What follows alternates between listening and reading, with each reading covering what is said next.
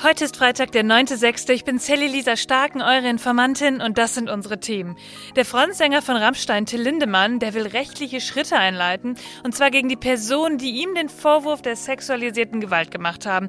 Ja, darüber müssen wir sprechen. Rammstein ist ja seit Mittwoch in München auf Konzerten unterwegs. Wie reagieren die Fans denn auf die Vorwürfe und warum lässt uns das Thema nicht mehr los? Und dann sprechen wir über die Reform der EU-Asylpolitik. Werden Geflüchtete bald schon vor Ankunft an der EU-Außengrenze abgefertigt? Ja, und inwiefern widerspricht diese ganze Reform eigentlich unseren Menschenrechten? Das ist gleich Thema. Und zum Schluss, da gibt's Good News. Eine KI kann Plastikmüll im Meer finden. Na dann, los geht's. Die Informantin. News erklärt von Sally Lisa Stark. Wir beginnen heute nochmal mit einer Triggerwarnung, weil wir heute nochmal auf die Rammstein-Konzerte schauen nach München. Da laufen die ja gerade. Und dabei werden wir auch nochmal über sexualisierte Gewalt sprechen. Wenn ihr das Kapitel also überspringen wollt, dann schaut in die Show Notes. Da steht, ab wann ihr weiterhören könnt. Alerta! Alerta!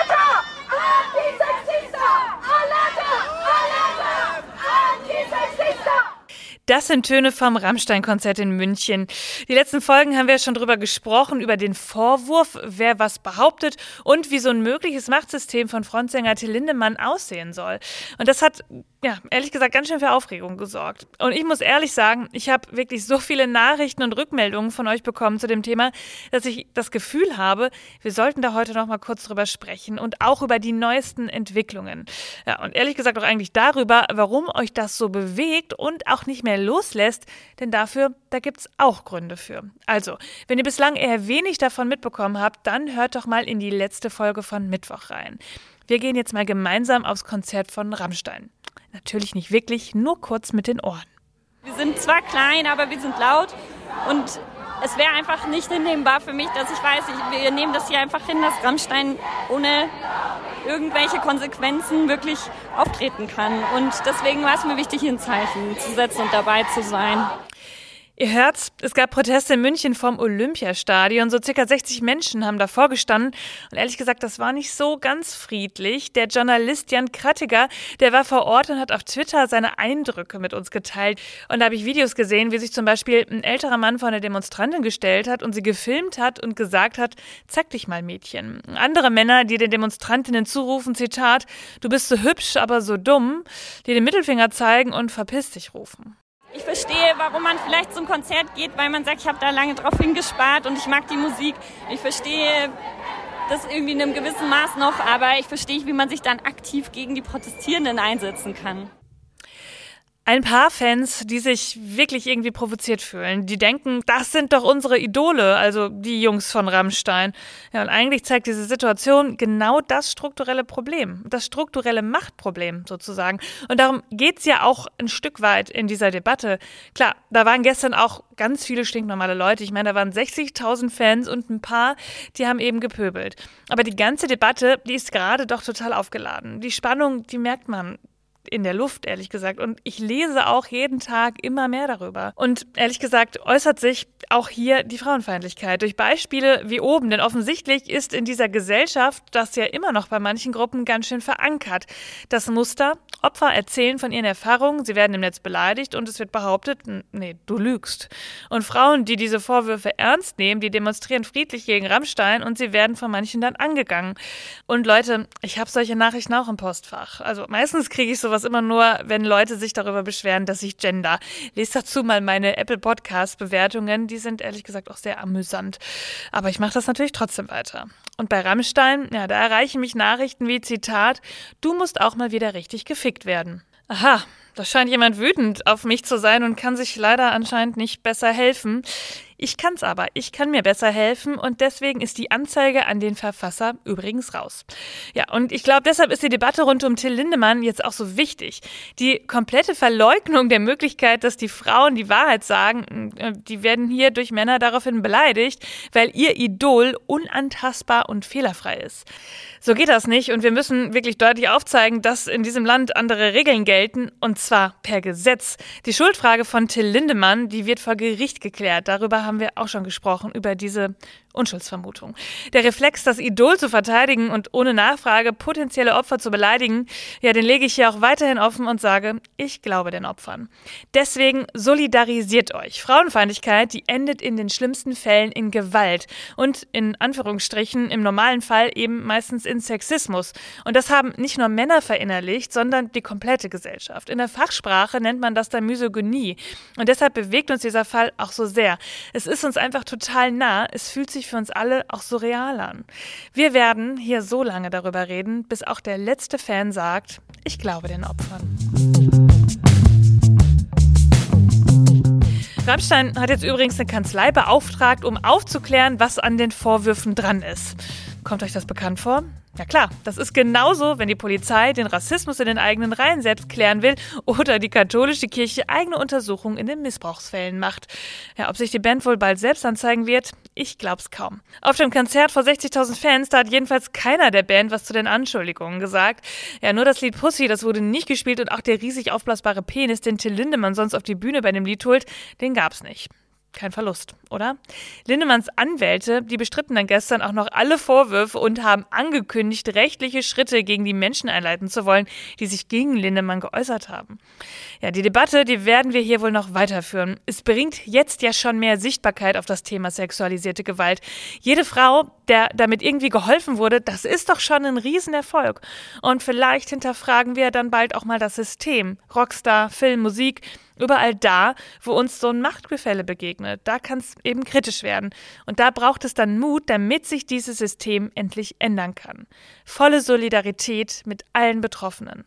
Ach, äh, und äh, kleiner Nachtrag, falls ihr euer Rammstein-Tattoo loswerden wollt, Mila Loba, die entfernt es euch kostenlos. Ihr könnt bei ihr dann im Gegenzug eine Spende da lassen. Die gehen dann an Organisationen, die sich für Bekämpfung von Gewalt an Frauen einsetzen. Vielleicht müsst ihr nur ein bisschen Geduld mitbringen. Es haben sich nämlich schon über 100 Menschen bei ihr gemeldet.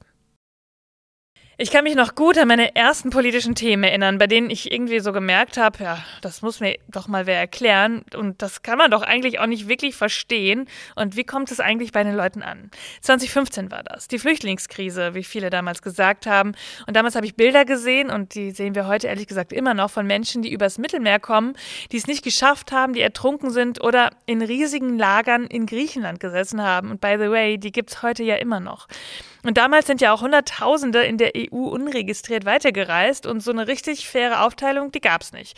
Auch weil Länder sich geweigert haben, sie aufzunehmen. Und das hätte eigentlich nicht passieren dürfen, denn es gibt die sogenannte Dublin-Verordnung und die sagt, dass AsylbewerberInnen da registriert werden sollen, wo sie die Europäische Union zuerst betreten haben.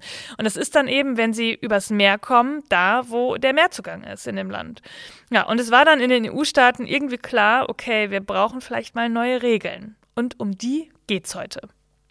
Es gibt jetzt nämlich einen Reformvorschlag, der gerade in der EU wirklich ganz schön heiß diskutiert wird. Und im Kern will die EU jetzt, dass es erst gar nicht so einen Zustrom von Menschen geben soll. Im ursprünglichen Entwurf der EU-Kommission, da stand drin, dass die Mitgliedstaaten der EU die Möglichkeit haben sollen, die Asylanträge bereits an der Außengrenze oder in den sogenannten Transitzonen zu überprüfen. Also alles sozusagen vor den Grenzen, in Massenabfertigungshallen, noch ja, vor den Türen Europas. Das ist dann wie so ein Türsteher, irgendwie gruselige Vorstellung, oder? Und dabei geht es dann vor allem um die Frage, ist dein Land, aus dem du kommst, sicher oder nicht? Und dabei gibt es echt viele Anträge. Im letzten Jahr waren es 881.000 und noch nicht mal jedem zweiten wurde stattgegeben. Die meisten Menschen, die kommen gerade in Italien an. Und die neuen Pläne, die sehen jetzt vor, dass dort auch die Anträge bearbeitet werden sollen. Also da, wo wir ja die EU-Grenzen haben, wie Italien oder Griechenland zum Beispiel. Und dann soll es aber einen Verteilungsschlüssel geben, damit diese Länder von anderen Ländern in der EU entlastet werden. Ja, und wenn die Staaten dann sagen, äh, nee, das machen wir nicht, weil wir wollen ja keinen aufnehmen, ja, dann können sie das mit Geld kompensieren. Ja, und darüber gibt es jetzt ganz schön große Diskussionen zwischen den Ländern und auch bei uns. Ungarn zum Beispiel, das Land, das will die Grenzen ganz dicht machen. Italien will mehr Hilfe der anderen. Ja, und was wollen wir? Und wir müssen gleichzeitig die Zuwanderung so steuern, dass wir ausländischen Fachkräften den legalen Zugang zu unseren Arbeitsmärkten ermöglichen. Das heißt aber umgekehrt auch, wer kein Anrecht hat, bei uns zu bleiben, muss in sein Herkunftsland zurückkehren und auch zurückkehren können. Das war Olaf Scholz gestern. Er war in Rom und hat da in einer Pressekonferenz über das Treffen der EU-Staaten gesprochen, das gestern auch stattgefunden hat. Da haben sich nämlich die Innenminister der Länder getroffen, um über diese Reform der Asylpolitik zu sprechen. Und weiter hat er dann noch gesagt, wir haben etwa eine Million Flüchtlinge aus der Ukraine aufgenommen, was gegenwärtig der höchste Wert in ganz Europa ist. Und wir haben etwa 240.000 weitere Flüchtlinge, die in Deutschland Asyl beantragt haben. Und obwohl das Land keine Außengrenze hat, sind etwa 80 Prozent davon nirgendwo vorher registriert worden. Auch das ein Zeichen, dass das Aufeinanderzeigen nicht hilft, sondern dass Kooperation angebracht ist. Okay, kein Aufeinanderzeigen, die Strategie nicht weiter aufheizen. Aber wisst ihr, was ich dabei irgendwie eigentlich immer denke? Wir reden hier über Menschen, darüber, dass wir Länder als sichere Herkunftsländer abstempeln wollen, dass Menschen an Außengrenzen ausharren sollen, quasi festgehalten werden und in Schnellverfahren ja, schlechtere Standards bekommen. Und deshalb hat letztes Wochenende ein offener Brief die Runde gemacht, der war adressiert an Olaf Scholz und den haben ganz viele bekannte Menschen unterschrieben. Ich bin sehr dankbar, dass ich Teil davon sein durfte und ich lese euch jetzt mal einen kleinen Auszug daraus vor. Also es ist an Olaf Scholz adressiert. Im Koalitionsvertrag wurde hervorgehoben, dass alle Asylanträge inhaltlich geprüft werden müssen. Doch nun unterstützen sie eine Ausweitung sicherer Drittstaaten, wodurch selbst Menschen aus Syrien oder Afghanistan in Europa zunehmend abgelehnt werden könnten. Im Koalitionsvertrag hatten sie sich vorgenommen, das Leid und illegale Zurückweisung an den Außengrenzen zu beenden. Doch statt Kritik oder Maßnahmen an den systematischen Rechtsbrüchen und Misshandlungen von Schutzsuchenden an den Grenzen nehmen wir nur Rufe nach Zäunen und Haftlagern war. Wir fordern Sie deswegen auf, Verbesserung des Asylrechts voranzutreiben, statt weiteren Verschlechterungen zuzustimmen. Ja, und der Rat für Migration hier in Deutschland, der kritisiert die Pläne auch. Und Forscher sagen, dass sich durch diese Pläne der EU die Flüchtlingskrise wahrscheinlich noch verschärfen würde. Maßnahmen, die ja da umgesetzt werden sollen, die wären gar nicht menschenrechtskonform, weil sie dafür Anreize schaffen, dass es illegale Zurückweisung geben würde und dass Schutzsuchende an den Grenzen inhaftiert werden.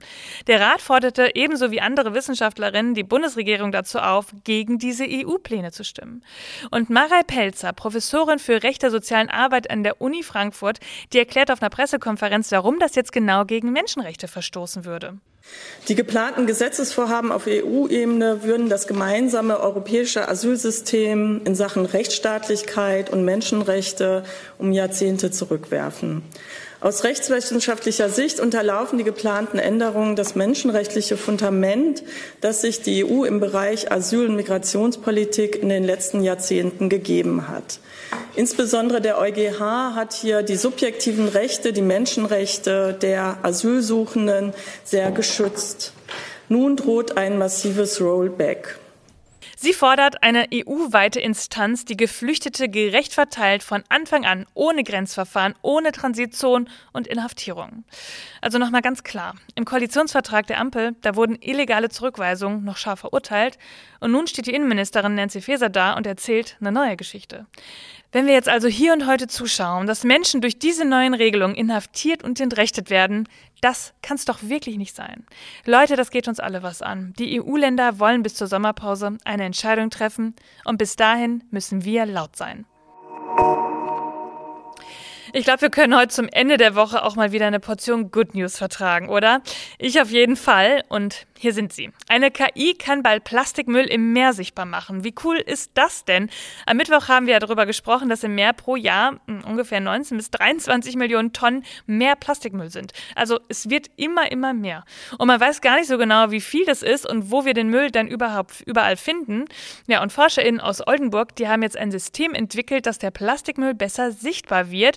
Überwachungsflugzeuge sollen mit ganz, ja, mit so Sensoren ausgestattet werden, um den Müll leichter zu orten und dass man den auch sehen kann. Ja, und das könnte uns dann vielleicht richtig helfen, dass wir den Müll auch aus dem Meer irgendwie besser sammeln können. Das wäre doch mal was. Ihr Lieben, das war's wieder für diese Woche. Ihr findet wie immer alle Quellen und Informationen in den Show Notes. Informiert euch selbst, sprecht darüber, bildet euch eure eigene Meinung und schreibt mir, wenn ihr Fragen oder Anregungen habt, schickt mir eine Sprachnachricht auf Instagram. Und ihr wisst, ich freue mich besonders über eine schöne Bewertung bei Apple Podcasts, bei Spotify, überall da, wo ihr es machen könnt. Und dann hören wir uns am Montag wieder, denn irgendwas passiert ja immer. Bis dann! Die Informantin. News erklärt von Sally Lisa Stark. Eine Produktion von 7 One Audio.